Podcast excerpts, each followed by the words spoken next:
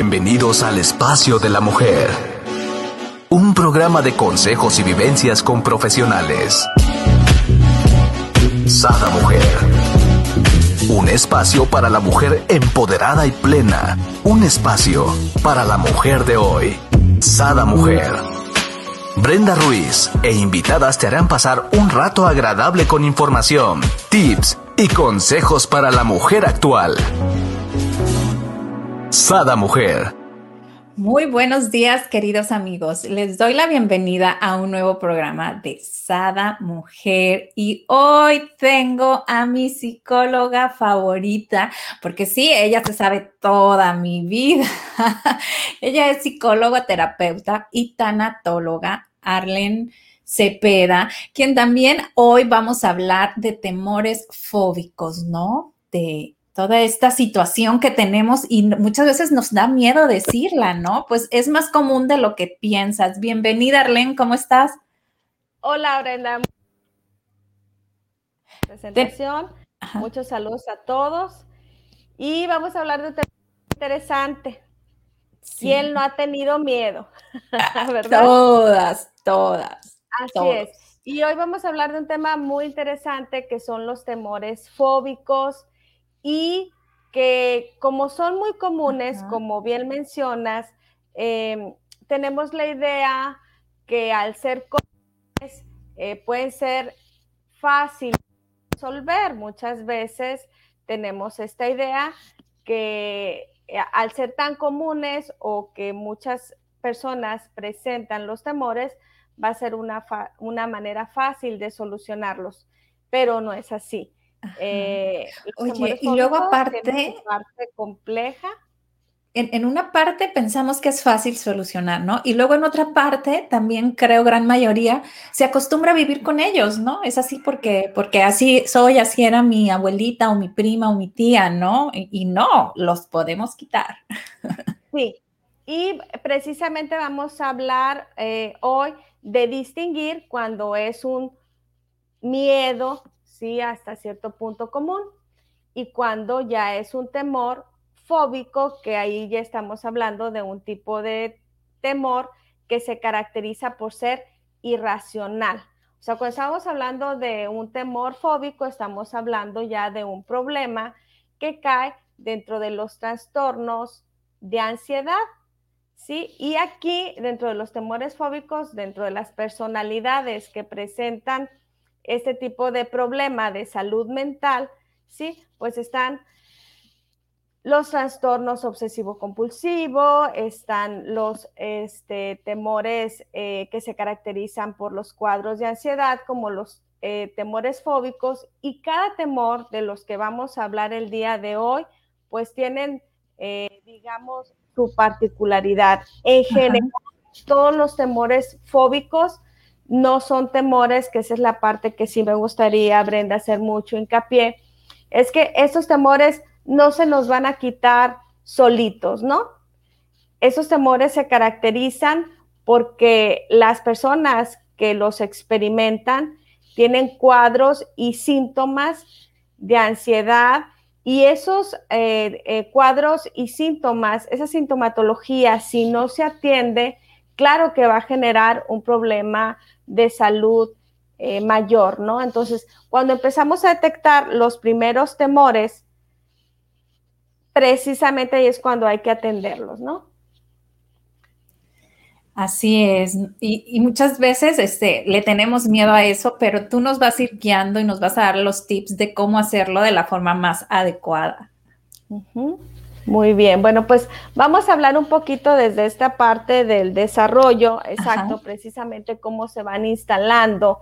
Y ya decíamos que hay que distinguir entre lo que vendrían siendo los temores fóbicos como generalizados y, eh, digamos, los más comunes. ¿Ok? Entonces, los temores eh, fóbicos, cómo se van instalando, cómo eh, se desarrollan es muy interesante hablar, eh, decíamos, de los temores. Eh, uno de los casos más importantes del padre de la psicología fue precisamente un estudio de caso, que es el caso Juanito. un niño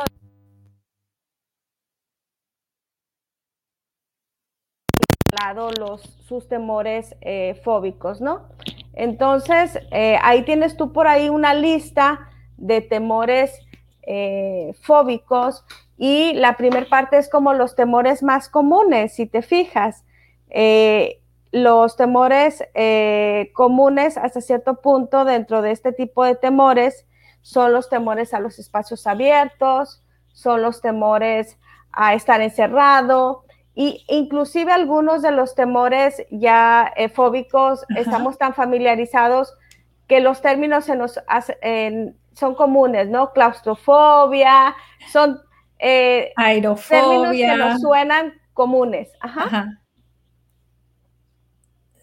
Vienen siendo todas estas, ¿no? Aerofobia es a los aviones, ¿no? Hay gente que no se puede subir a un avión, prefiere pasar tres días para viajar en carro. Ajá pero no se sube a un avión, ¿no? Ajá. ¿Y el de encerrados, cuál viene siendo? ¿Como claustrofobia? Sí, ahí viene, este, déjame, me pongo mis lentes. Tienes una listita por ahí. Eh, dentro de los temores. ¿Mande? Tengo acrofobia. Ajá. Que viene siendo miedo a las alturas. Fíjate, yo no me sabía el nombre. Ajá. La glosofobia. Ajá. Ajá. El miedo a hablar en público. Eh, dentro de los temores eh, que los adolescentes cuando van a consulta es precisamente uno de los más comunes, este y la fobia social. Oh. Ah, eh, cuando ellos acuden a consulta y a las personas sociables o extrovertidas les que como alguien puede temer hablar en público o a socializar, es de los temores eh, que explicaba que pareciera como muy comunes y que a veces no les damos la importancia de que necesitan eh, tratamiento. Eh, las personas sociables se podrían sorprender de por qué alguien puede tener fobia social. Y aquí el tema es que, bueno, se presenta una sintomatología que ahí viene, que, explica cuáles son los signos, lo que realmente vive la persona eh, físicamente, Brenda, cuando tiene una fobia. Porque te decía, parece muy sencillo eh, decir, bueno, no pasa nada, tú tienes que pensar positivo, eh, tienes que enfrentar tu miedo, pero aquí parte del cerebro que es la parte de la bioquímica, del, sistema, este, eh, de, cómo funciona nuestro cerebro y nuestro cerebro genera ciertas sustancias que cuando la persona siente que no está respirando, que tiene taquicardia, que tiene ciertos signos, síntomas físicos, precisamente esa es la parte compleja de las fobias, que no basta con mentalizarnos eh, pensando positivo, que no va a pasar nada porque tu cuerpo está hablando que sí está pasando algo, está pasando en tu mente un temor irracional, pero físicamente eh, está pasando como, digamos, eh, si esa amenaza que es irracional, eh, realmente el cuerpo se defiende para un ataque, digamos, real, ¿no? Entonces esto lo que hace es que lo intensifica, ¿no? El momento de estar sintiendo o estar generando nuestro cuerpo todo esto, pues se, intensifica ahora sí la fobia, ¿no? Sí, por eso eh, eh, la manera de cómo se, se instala el temor fóbico, pues vamos a hablar ahorita un poco desde las primeras etapas del desarrollo. Eh, ya hemos hablado en programas anteriores qué hacen o qué, hicieron o qué dejaron de hacer los padres para que de alguna manera eh, el temor se instale o haya tenido este, cierta condición para que se generara un temor fóbico, ¿no? Y entonces en el desarrollo, eh, para que alguien tenga una personalidad ansiosa y esa personalidad ansiosa, si no se atiende ese temor a tiempo y no se resuelve, pues se va a instalar de una manera, digamos, más profunda. Y pues de esa parte, que es la parte muy importante, creo, vamos a hablar hoy porque la, la, otra, digamos, ya la conocemos, ¿no? Ya podemos muchas veces distinguir, bueno, yo tengo un temor a tal objeto, yo tengo un temor a tal situación. En esa parte, digamos, ya familiarizado el, conocer las fobias, ¿no? Es un temor y a un evento, a un objeto en concreto. Ok. Cuando se te desconecta el, el, auricular, se va el audio, ¿no? Nomás te lo digo, de repente como que medio te perdemos cuando se te cae. Ajá. Ok. Sí. Eh, eh, perdón, decía que cuando el temor eh, es, es este, irracional, que la característica de la fobia es tener un temor que es irracional a una situación o a un objeto, pero que el tema de hoy, pues vamos a hablar un poquito más profundo, por así decirlo, de cómo se instalan, qué pasó en esa historia, en lo psicológico, en qué hicieron o no hicieron los padres para que en el desarrollo se presentara este temor y ya luego este temor, que hasta cierto punto es normal, luego se vuelva un temor fóbico. Así es, pues manos a la obra. Muy bien. Bueno, pues vamos a hablar cómo, eh, a ver, ¿me escuchan ahí? Sí, perfecto. Ok, eh, vamos a hablar cómo en el desarrollo eh, hay diferentes tipos de apego. Y cuando ya los habíamos mencionado, existen, digamos, tres o cuatro tipos de apegos afectivos. Cuando un niño eh, el tipo de apego es un tipo de apego de sus cuidadores, eh, de la mamá, del padre, es un tipo de apego inconsistente, ansioso. Eso es una característica que puede generar las ansiedades y también por consiguiente los temores fóbicos. Otra de las características eh, que pasa en los temores fóbicos tiene que ver con la función paterna. En las fobias existe una condición psicológica donde esa función paterna no se hizo desde el ideal como debe de ser la función del padre. La función del padre, una función del padre es regular e instaurar normas y límites. Y en la parte psicológica, una función del padre es poder instaurar esa límite del goce en el niño. Pero ¿qué pasa cuando el papá renegó de esa función o no la pudo hacer de manera adecuada o no se instaló en la psicología del niño esa función paterna. Y pasan dos cosas eh, claves en esa, mm, digamos, dificultad en haber instaurado esa función. Cuando la fobia, ¿sí? Eh, que es un miedo, ya decíamos, desproporcionado irracional ante objetos y situaciones, la persona que padece la fobia eh, tiene mucho miedo a exponerse a ese evento, ¿no? Ya sea esa cosa o a esa situación.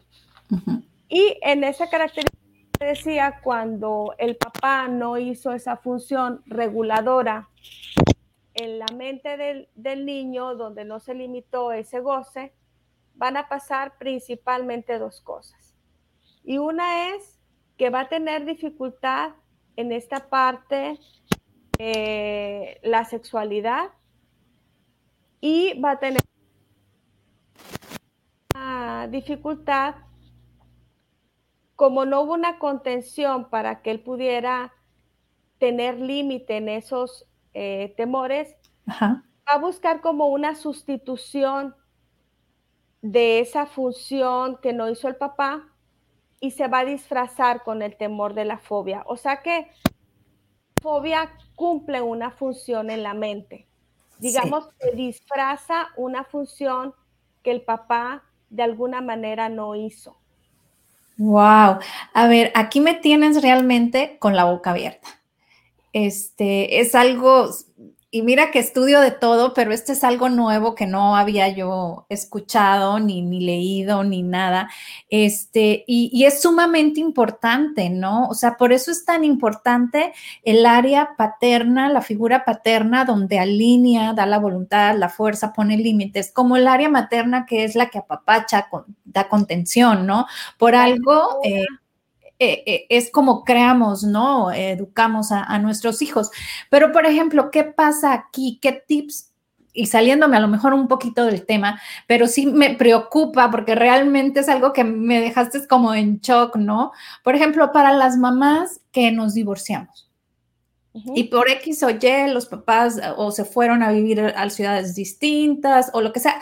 Total que no ven al papá y no tienen una imagen paterna. O sea, ¿cómo, cómo la mamá puede llegar a llenar eso en, un niño en su edad donde, donde lo requieren, ¿no? Ajá. Mira, por eso hablaba que, hablar de temores fóbicos no es tan sencillo. No. Eh, es, es, algo muy interesante, lo decía al inicio Brenda, eh, que se tiene que atender desde diferentes este, eh, enfoque desde diferentes trabajos multidisciplinarios cuando nos llega a la psicoterapia una persona que está presentando temores fóbicos. Por eso la invitación precisamente sería eh, a todas las personas que ya reconocieron que tienen un temor fóbico. Eh, a veces inclusive lo tomamos a broma cuando sabemos que alguien tiene este, un temor irracional y lo queremos exponer inclusive para que venza ese miedo. Entonces, los niños pequeños cuando están mostrando eh, esos temores, eh, pues hay que ser muy empáticos y cuidadosos. Y ahorita que habla sobre la función paterna, que eh, aquí el tema de la función paterna no es que el papá esté o no esté físicamente. Claro hablar de función paterna es que se ejerza precisamente esta acción de la que hablaba o esta función reguladora de instaurar la ley y los límites en la psique del niño. Entonces, se puede instalar o no teniendo al papá físicamente o estando ausente. Ok. Cuando estamos hablando de función paterna es, vamos a limitar los goces del niño. Le vamos a poner orden, le vamos a poner ley. Cuando no hubo esa ley o ese orden en la estructura mental, digamos que la fobia hace una función de sustitución. Ajá. La fobia es una enfermedad en lo imaginario porque es una enfermedad en las ansiedades. Sí. Y ahorita me preguntas, bueno, ¿y qué hace la mamá cuando el papá está ausente? Y el papá renegó de esa función paterna, no la quiso, no pudo hacerla.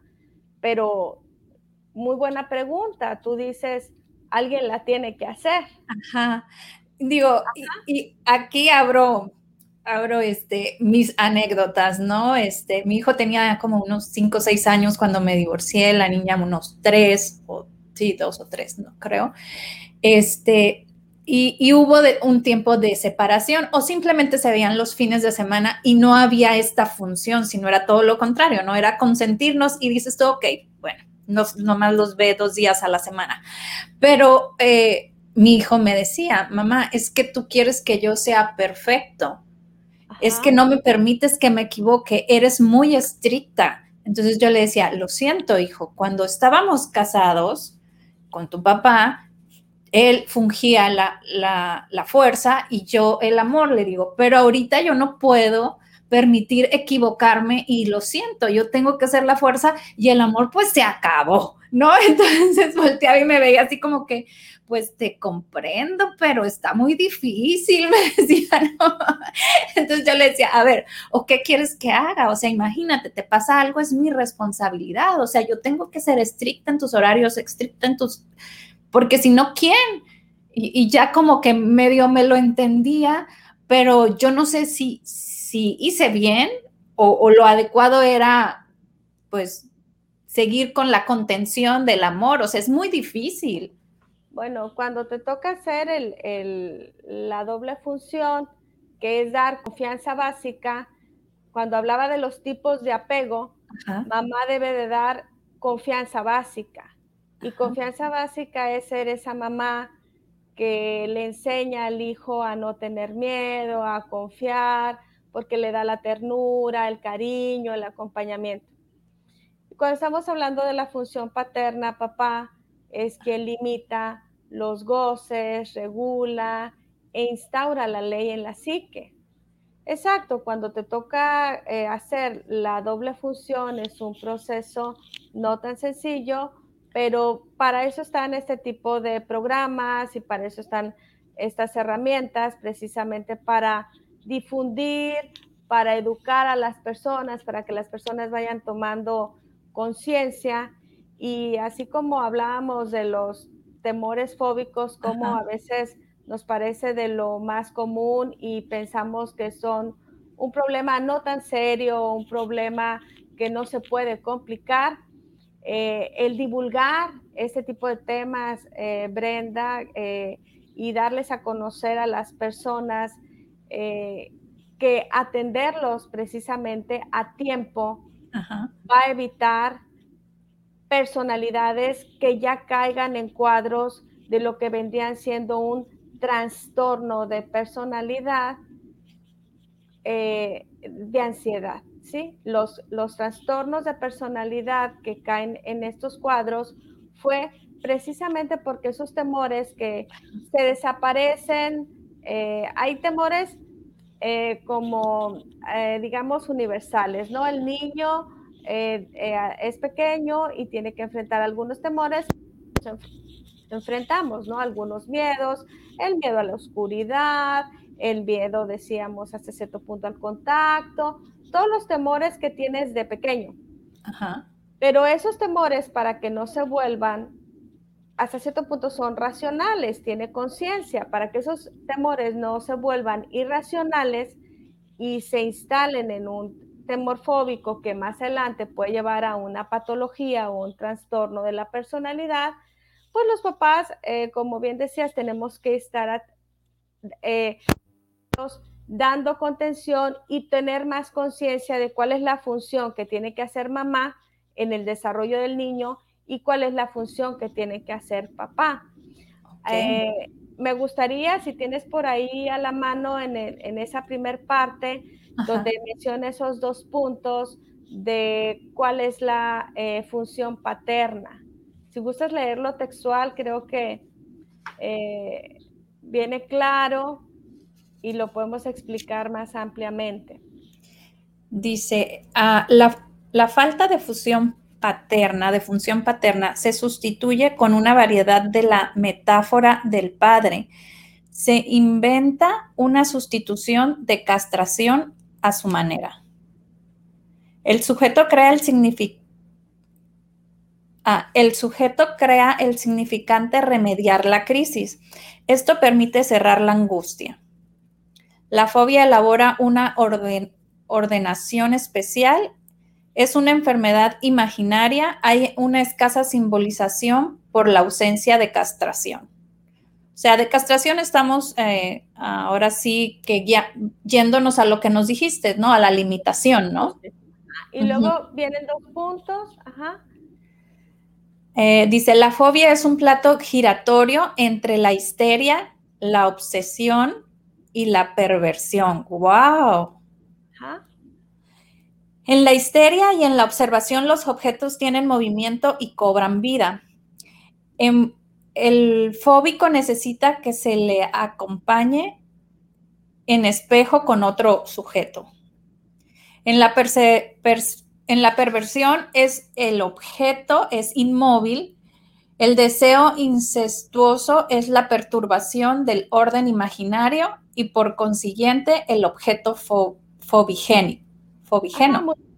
el objeto fobigénico nos estamos refiriendo cuando ya tenemos localizado ese miedo que está eh, sustituido, por así decirlo, por esa función que no se hizo. Y entonces eh, ya hablábamos de los temores fóbicos, eh, el temerle a las alturas, el temerle a, estar encerrado, el, el, tener muy localizado ese temor, pero ahí nos habla de que hay dos tipos de temores fóbicos, por así decirlo, ¿no? Una clasificación de esos temores fóbicos.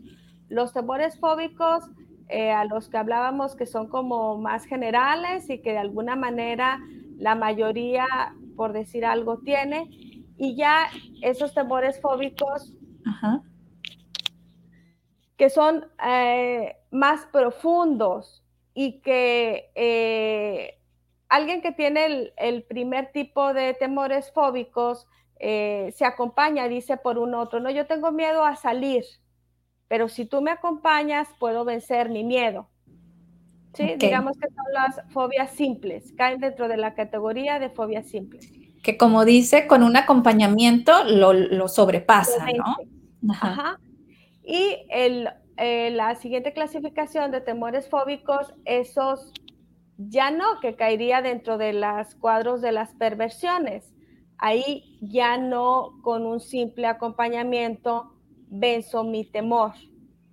Y menciona que es una combinación, que es como un movimiento adentro en la, en la psicología, donde está combinando eh, para vencer ese miedo y lo sustituye por ese faltante de lo que el papá no hizo en su función paterna. El papá al regular, el papá al instaurar normas y límites, va a dar seguridad en el hijo. Da una seguridad en el hijo.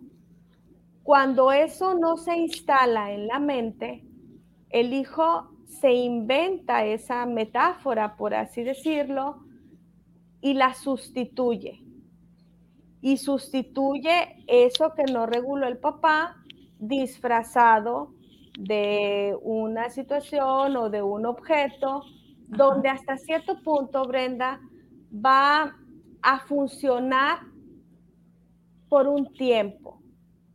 Por un tiempo va a funcionar ese objeto, esa situación que sustituye y digamos que va a avanzar cierto tiempo.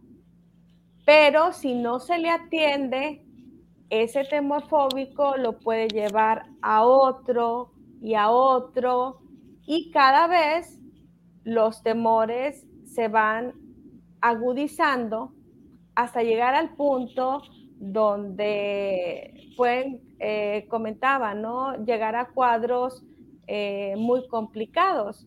Ahora con el tema de la pandemia, muchos de los eh, personalidades con problemas de ansiedad, los trastornos de ansiedad, pues se agudizaron y muchos de los cuadros se fueron complicando porque pues un temor te va llevando a otro, ¿no? Si yo tengo miedo a enfermarme y ese temor se vuelve irracional y luego me encierro y luego tengo temor a no salir y luego me encierro y cada vez eh, Entonces me dio COVID como 50 veces, pero fueron de mentiritas. o el temor a vacunarse.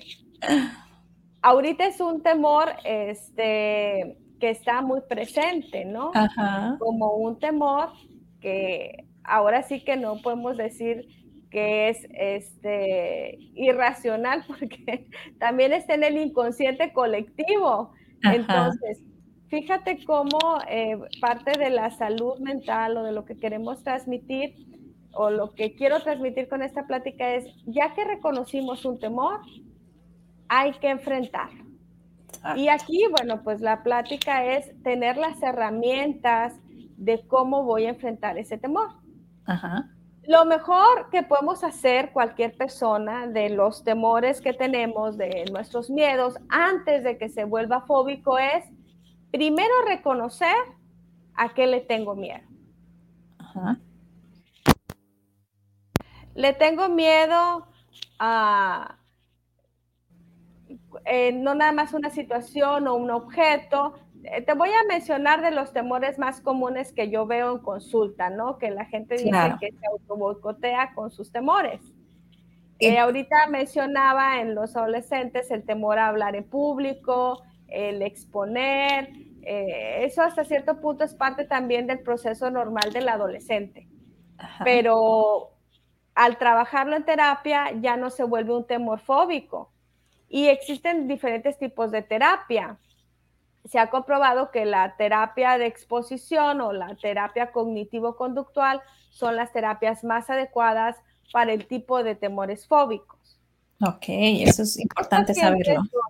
ya eh, decíamos, quedó instalada la fobia. Ahí ya no basta con el proceso de psicoterapia o la terapia psicológica, sino que ahí sí se va a necesitar medicamento. ¿Por qué? Porque ya decíamos que el cerebro segrega las sustancias del miedo y eh, psicofísicamente, pues se van a presentar los signos y síntomas que van a hacer que caiga realmente en un cuadro donde las personas eh, pues tienen un sufrimiento real. aquí, aquí veo que son preocupación excesiva, insomnio, miedo, náuseas, palpitaciones, sensaciones de muerte inminente, temblor, evitar situaciones sociales, trastornos de, de ansiedad social, te sientes ansioso o temeroso por las situaciones sociales que se aproximan, te preocupa que otros te examinen o te juzguen. A ver, Arle. Pues aquí yo ya me jodí. Porque fíjate qué curioso. A mí nunca me había dado eh, estas situaciones de temblor o de así. Yo nunca en la vida. Cuando me vine a vivir aquí a Atlanta, que ya hace como un año, empecé a experimentarlas y, y yo sola decía, bueno, va a pasar, no sé, va, a pasar, ¿no? Empezaba como las manos me temblaban, me, palpitaba y decía yo, pues que a veces sentía acá, ¿no? El corazón. Y decía yo, bueno, pues qué rollo con esto. O sea, trataba de no poner eh, mucho la atención y seguir mi día a día, pero yo estaba consciente que era algo que estaba experimentando y no, no sabía el por qué, ¿no? Cuando, cuando estaba con mi hija me decía, mamá, ¿qué pasa? Estás temblando. Y yo, ya sé, no me digas, no me digas. era como dices tú, o sea, no quiero darme cuenta, ¿no? y bueno, ahora sí que no supe, se, se fue. No supe cuál era la fobia, a lo mejor a Atlanta será, no sé. ¿A lo nuevo? A lo nuevo puede ser, el cambio drástico, no, no te sabría yo decir, pero sí duró como unos dos meses esa situación, si no es un poquito más.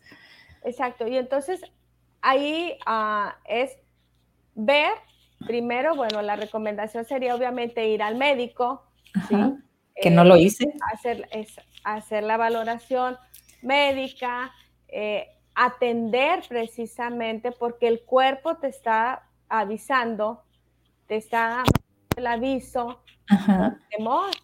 Y así tú ya ves ese temor real o fantaseado, lo atiendes antes de que se complique y se cubra con otro y con otro para poder funcionar.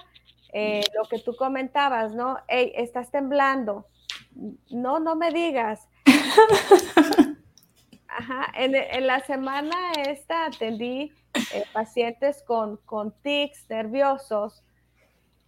Y a una de mis asesoradas le decía que precisamente eh, había que reconocer su problema, que tiene un problema visual y ese problema visual, en vez de estarlo ignorando, no queriéndolo ver, eh, al ponerse ansiosa, ella ríe, desvía la mirada, y eso le está llevando a otro tic o a otro movimiento involuntario porque esa ansiedad de querer ser aprobado o no visto, si alguien te está diciendo, Brenda, mira, estás temblando, tú quieres controlar, algo, alguna ansiedad, algún temor está generando esa ansiedad pero yo lo que no quiero que es que me vean insegura o que estoy temblando, entonces me planto fuerte y digo, no, no, no, no pasa nada, yo puedo controlar mi mente solo. No, ahí precisamente cuando presentas esos signos que tú mencionaste es ir a tu médico, el médico muy probablemente con la valoración general te va a derivar o te va a canalizar con la persona indicada o a la atención médico psiquiátrica a la terapia eh, si el, médico psiquiatra diagnostica que hay un temor fóbico y que ya se atendió la parte médica, pero la parte psicológica, la que la generó, se tiene que atender con estos eh, tipos de terapia que antes mencionaba, ¿no? La terapia de exposición, que es a través de todo un proceso de terapia psicológica, a la persona se le va preparando para que enfrente su miedo, lo reconozca, sepa de dónde se instaló y lo pueda resolver. Eh, el ignorarlo es precisamente cuando el temor fóbico se instala. Entonces, ¿qué pasó en tu caso? Te tengo una muy mala noticia. Ahorita me estoy acordando que hace como una semana o dos le volví a decir a mi esposo, ay, empecé a temblar. Y ponle que tenía como 10 meses que no, ¿no? Entonces, ay, empecé a temblar otra vez como, como antes. Pero creo que voy a necesitar una cita contigo porque tú haces ese tipo de terapia, ¿no? Bueno, primero que nos revise el doctor a ver qué, qué, qué ansiedades andan por ahí este, haciendo este, su, su, efecto en tu cuerpo, ¿no? El cuerpo nos avisa. Exacto. Y mira, aquí tenemos una, una pregunta. Eh, dice, cuando un niño tartamudeaba, tartamudeaba, ¿sí? ¿Es por inseguridad? Bueno, eh, cuando el niño ah, eh, precisamente hay que valorar si no es un problema de lenguaje o un problema que tenga que ver con algo neurológico. Eh, si es solo por ansiedad, se necesita este tipo de, terapia, ¿no? Por eso, ¿qué, recomiendas tú? Primero, ir al doctor para que evalúe. hacer la valoración, sí, eh, descartar algún problema tenga que ver eh, propiamente con, su, parte fisiológica, llevarlo al neuro si no tiene ningún problema y el médico neurólogo dice que no tiene problema de lenguaje, entonces sí llevarlo a la valoración psicológica, porque puede ser un problema de ansiedad que el entorno no esté siendo favorecedor. Así es. Eh, me encantaría, Arlen, que dieras, no sé, a correo, teléfono, donde te pueden contactar. Muchísimas gracias, tía Celinda. Ella también vive en Mochis. Muy bien. Mi número es 6681 562909. Okay. Y mi dirección de correo es cepedaarlene. Perfecto. Por aquí también lo vamos a dejar en los comentarios para que tengan los datos y puedan contactarte. Bueno, se las recomiendo. Gracias, Brenda. Entonces, así como que donde está mi miedo, decíamos, es donde tengo que trabajar. Así es. Pero cuando detectamos el miedo, no lo queremos ver. Y tampoco queremos ir al doctor, es la verdad. Y, ajá, terapeuta ni al médico psiquiatra porque hasta eso le tenemos miedo. Exacto. Ir al psicólogo o ir al psiquiatra porque eso eh, nos pone eh, muchas veces nerviosos en función de la salud mental. Entonces, cuando nosotros reconocemos el miedo, que es el miedo al contacto, ya hablábamos que la mamá hace una función de dar la eh, confianza básica. Y voy a hablar de los cuatro tipos de apegos, así de manera general, que ya hemos mencionado en tus otros programas. Pero ahorita que me hablabas de qué tenemos que hacer las mamás. Sí, eh, es sumamente importante. Como la parte preventiva, pues. Eh, el tipo de apego es, es muy importante. ¿Por qué? Porque el apego que tú tienes con el hijo va a hacer que él tenga un tipo de seguridad o que no tenga seguridad en el contacto con el mundo, con las personas, con su entorno. Entonces nosotros podemos ver cómo una persona que tiene confianza básica va por el mundo y es sociable y sonríe y se siente querido y quiere a los demás. Y podemos ver cuando una persona eh, tuvo un tipo de apego no seguro. ¿Por qué? Porque es temeroso, porque se inhibe y porque luego se van haciendo estas ideas precisamente que luego van agudizando esas ansiedades y más adelante se van instalando precisamente los temores fóbicos. Entonces, el tipo de apego, ¿sí? Eh, seguro sería como el tipo de apego ideal que debemos de hacer las mamás. ¿Cómo se instala este tipo de apego seguro? Pues si yo no reconozco mis propios miedos y no atiendo mis propios miedos, no voy a poder dar confianza básica. Wow. Y como mamá estoy ocultando mis miedos, y no los reconozco y no los atiendo, no voy a poder dar ese recurso llamado confianza básica. Es el tipo de apego eh, inconsistente o tipo de apego eh, inseguro. Aquí, Arlene, no, no tiene mucho que ver. Me hiciste acordarme de algo y no voy a decir su nombre para que mi mamá no, se sienta.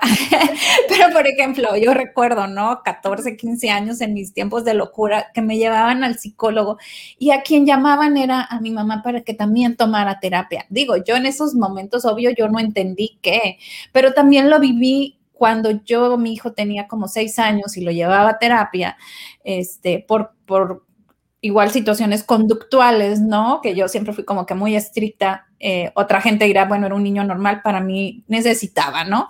Y a quien llamaban es al papá. Entonces decía yo, bueno, pues, ¿qué, onda? Si yo traigo a solucionar aquí, pues para acá no me importa, ¿no? Sí. Pues precisamente ahí, eh, Brenda, este, ¿qué tiene que ver la mamá o qué tiene que ver el papá?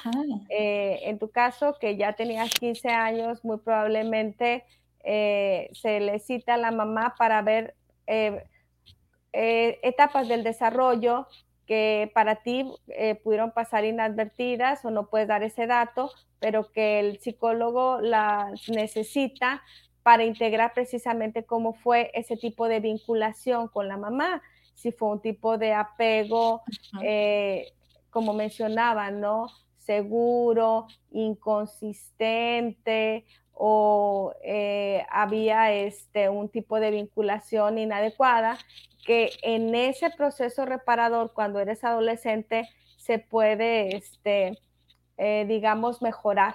En el caso del papá, pues muy probablemente igual, se le cita para ver qué funciones el papá no está haciendo. Y bueno, voy a mencionar de manera como general algunas de las funciones eh, paternas y maternas, aunque ya habíamos mencionado que cuando el papá hay un faltante en su función paterna, y decíamos en su función, no en la presencia paterna porque tú puedes tener una mamá o un papá, pero no necesariamente que haga su función. Entonces ya decíamos que la función de la mamá es dar confianza básica, acompañamiento, la ternura en el hijo. Y la mamá es la que enseña de alguna manera en ese contacto, idealmente que debiera ser un contacto suave, amoroso, de ternura. En el caso del papá, el papá es quien regula, desapega a ese niño de la mamá, que ese término decíamos eh, psicológicamente le llamamos castración, lo quita un poquito de ese calor de la mamá, de ese cariño de la mamá y le enseña y le introyecta las normas, los límites, el trabajo, el aprender a trabajar, el aprender a ir por el dinero, el aprender la vida social, la regulación. Entonces, así como de manera muy general, eh, esas serían como la función paterna y materna, ¿no? Para que un niño crezca con seguridad y no sea un perfil ansioso, pues lo ideal, ahí menciona en los puntitos de nuestro escrito algo que se llama fortaleza yoica. Dice que cuando el papá hizo bien esa función, se instala eso que se llama técnicamente fuerza yoica. Y la fuerza yoica es la fuerza personal. Tú puedes ver personas que ah, tienen problema el que le pongas y lo enfrenta con una entereza y con una capacidad y no se pone nervioso y parece que no le da miedo. ahí sabemos que ese papá hizo esa función porque el papá le dio esa seguridad para poder enfrentar el mundo con esa fortaleza. Ahí eh, técnicamente digo, le pusimos fuerza yoica, pero estamos hablando de la fuerza personal. Son esas personas, Brenda, que vemos con mucha vitalidad, con mucha seguridad, esas mujeres que no sabes, pero pues te das cuenta que debió haber tenido un papá eh, eh, que le dio esa, esa capacidad de resolver la vida. Mucha voluntad, mucha, este, fortaleza.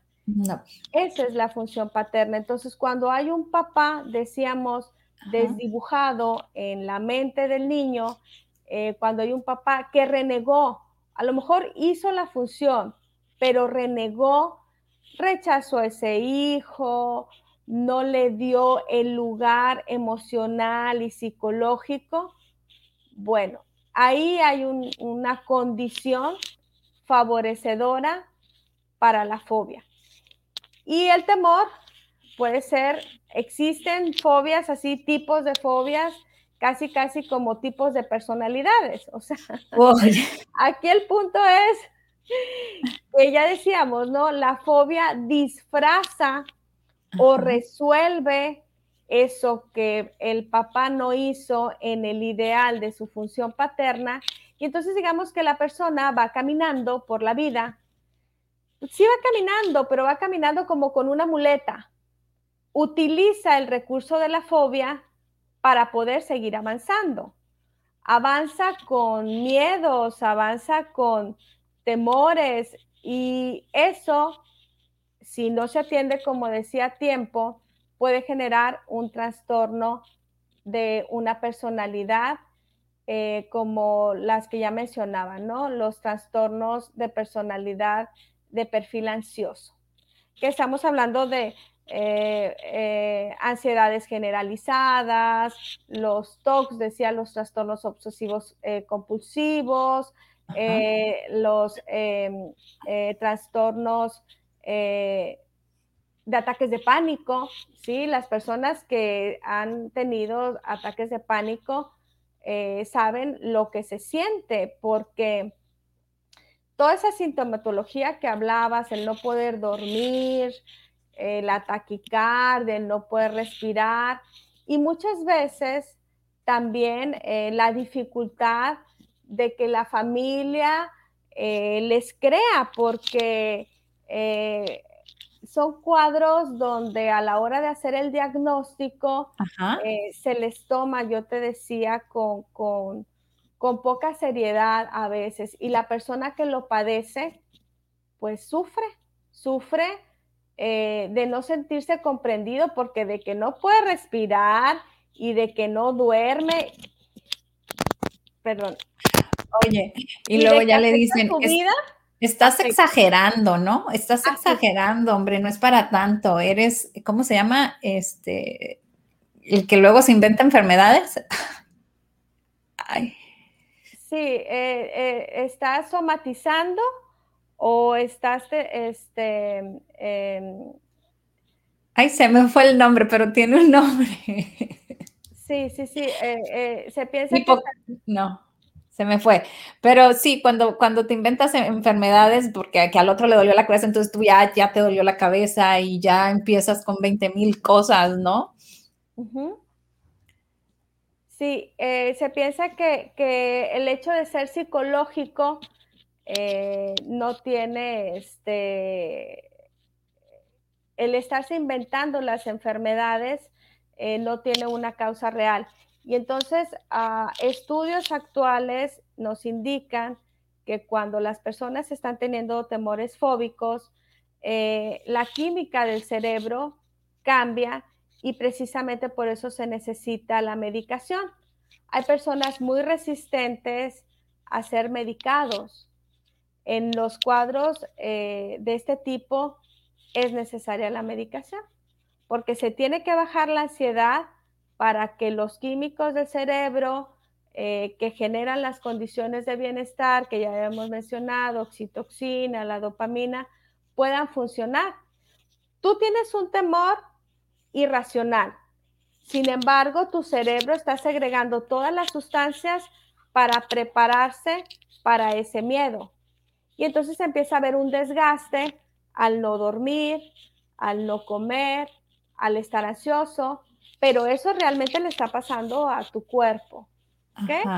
Mira, aquí nos dice Marce, hipocondriaco, exacto, hipocondriaco. Yo conviví con una persona así, que nomás a alguien, algo, a, él le dolía más, ¿no? Y tú así como que, ok, ya, ya, lo último, ya así como que ya, deja tu hipocondriaco. sí, gracias, sí, se nos fue el término, la hipocondria, pero cuando alguien... Eh, está, eh, decíamos, somatizando, porque el temor de lo que ya detectó, las otras personas pueden decir, pero ¿por qué le tienes miedo a un perro? ¿O por qué le tienes miedo a subirte un avión? ¿O por qué le temes a salir a la calle? Eh, y las personas, eh, al no sentirse comprendidas, muchas veces si ya dije el miedo y ese miedo me genera rechazo social, pues la persona tiende a aislarse más y a irse encerrando y entonces ese temor le va llevando a otro, a otro y a otro.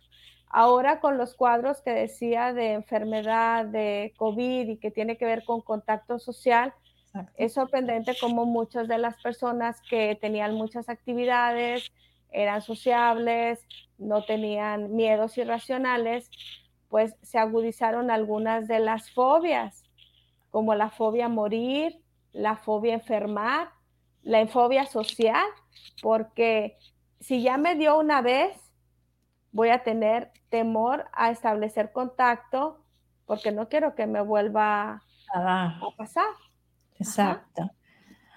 ¿Qué crees, Arlene? Se nos fue el tiempo, no lo puedo creer.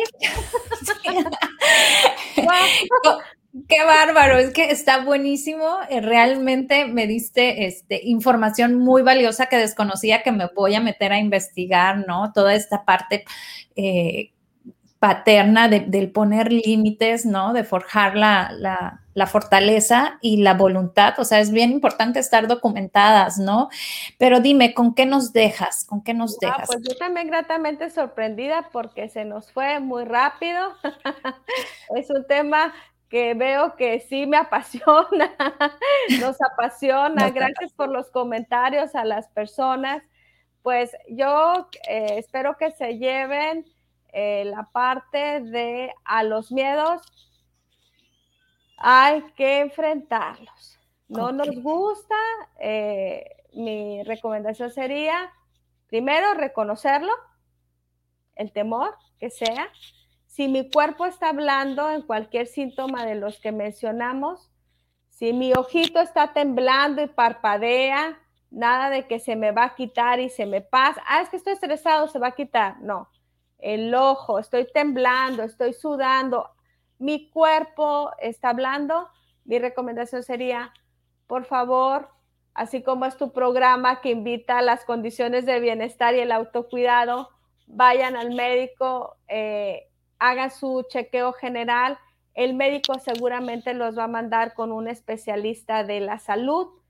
Para eso estamos. Nosotros ya en, en, consultorio, los especialistas atenderemos el tipo de terapia ya con un diagnóstico, pero pues mi recomendación sería esa, Brenda, que cuando el cuerpo nos esté hablando, eh, atendamos esa indicación y que los miedos, eh, ahora sí que la única manera de solucionarlos es reconocerlos y ponernos a trabajar en ellos. Mira, me encanta un consejo que nos da aquí a mi tía Celia Dorada. Dice, atiende tu cuerpo, siempre nos da avisos. Excelente tema, felicidades. Así es. Muchos saludos a Celia, gracias por su comentario. Saludos a todos, saludos a todas las personas que nos siguen allá en Estados Unidos, que estoy atendiendo y que nos han visto a través de tu programa. Les mando muchos saludos a todos. Y cada vez es más gente, Venezuela, Colombia, Costa Rica, Puerto Rico, bueno, de todas partes, México, Estados Unidos. Abrazo fuerte, gracias por vernos, por compartirnos, por darnos, darnos like. Y si tú tienes a un amigo o a una amiga que padece de esto, no dudes en enviárselo. Muchas veces, aunque tú le digas, ve al doctor, no sé qué, no hace caso, pero ve esta plática y entonces hace caso. Así somos, ni modo. ¿Dónde está tu miedo? Esa es la parte que hay que trabajar. Entonces, pues espero que para la siguiente vez que nos veamos, Brenda, poder ahora sí trabajar desde ahí. ¿Dónde está el miedo? ¿Sí? Vamos a enfocarnos a través de lo psicológico, que sería el siguiente, este, nuestra siguiente entrevista. reconocer primero dónde está el miedo, ¿no? Y ya desde donde está el miedo, darles los tips, pues para trabajarlo. Wow, me encanta, me encanta la idea. Creo que cada vez somos más. Tengo miedo a ser mal papá o mala mamá, ahorita que hablábamos. Bueno, vamos viendo cuáles son las funciones, claro, desde el ideal eh, que eh, debemos de hacer y ponernos a trabajar, ¿no? Para ser una buena un buen padre, una buena madre, con padres más seguros, con padres eh, más preparados, vamos a tener menos niños con miedos, con menos ansiedades. Así es, si queremos pues un mundo mejor hay que trabajar en nosotros para dejárselos mejor, ¿no? A nuestros hijos. Pues muchísimas gracias, Arlene, y ya estoy ansiosa por el próximo programa. Ah, no, ¿verdad? No tiene que haber ansiedad. Ah. Nos vamos con esta pequeña canción. Me proyecté